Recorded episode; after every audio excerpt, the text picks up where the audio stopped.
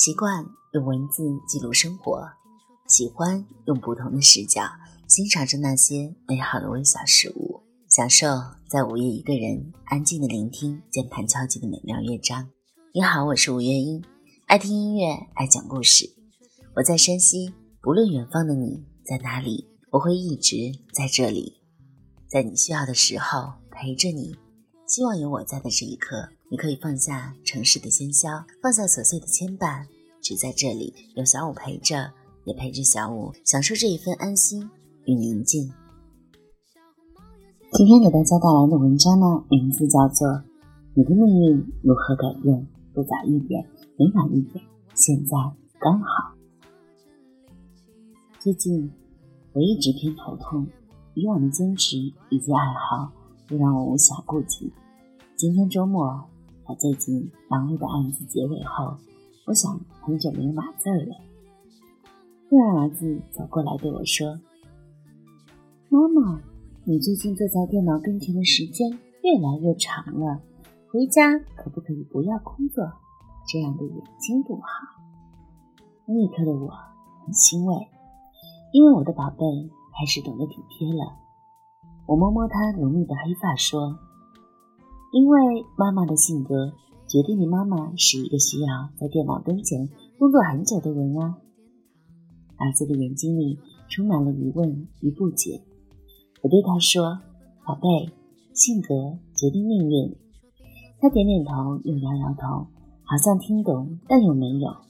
或许是为了安慰我，因为他今年钢琴考试并不理想，便独自坐在钢琴旁开始认真的练习了。我不希望改变孩子的性格，但我希望可以用我的方式影响孩子的性格。记得英国第一位女首相撒切尔夫人曾经说过：“注意你的思想，因为它将变成言辞；注意你的言辞，因为它将变成行动；注意你的行动，因为它将变成习惯；注意你的习惯，因为它将变成性格。”注意你的性格，因为它将决定你的命运。我一直在纠结一个问题：我其实是喜欢又不喜欢着自己的性格。它就像我名字中的“静”一样。我是一个性格中带着安静、做事坚定又认真的人，但并不是古板的那一种。我喜欢第一时间接触新鲜的事物，就好像 Photoshop 或是 Illustrator 软件一更新。我一定会下载最新版本尝试并使用一样。再比如，我喜欢发明一些小玩意儿，做些新鲜有趣的小手工，旧物改造也好，陶冶情操也罢，总希望身边的人和我一样，生活小有闲趣又平淡开心。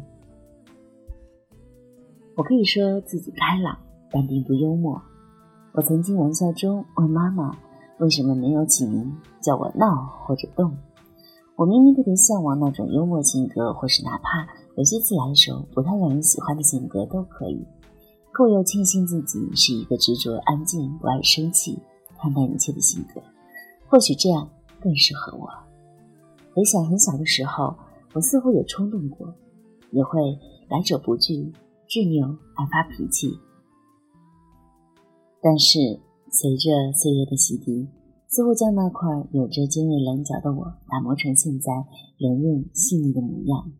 渐渐的，再多的事儿，我也会一样一样的去做；再难的困境，我也会一言不发去听。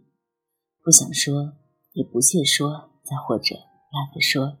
说了，有些事儿还需要自己去做，那就让我再坚强一点吧。以至于一年一年成长。只有皱纹在认真地记录着生命的年轮，可那么多年过去了，我怎样形成现在自己这样沉静的性格呢？于是我细致地揣摩分析，或许就像撒切尔夫人所谓的，那是因为多年来慢慢让自己沉淀。我喜欢一本接着一本的看书，涉猎内容倒也五花八门：中华野史、我们仨、教魂。岛上书店，一只特立独行的猪，平行宇宙，行走零度，上帝指头子吗？成功总是峰回路转，偶尔也会看些悲惨的言情小说，一边在脑中还原着故事中的场景，一边为主人公悲惨的人生降低泪点。比如子越的《下有乔木，仰望天堂》，张爱玲系列和我自己写的《藏月神话》。希望腹中有书气自华吧。久而久之，阅读便养成习惯。后来我也思索过，为什么我会有这样的习惯呢？因为我喜欢买书，或许就像撒切尔夫人所谓的“行动的养成”。以前爱去这儿买，去那儿买，后来爱在淘宝买，在当当买，现在甚至喜欢充值，去一些网络阅读的 APP 上买。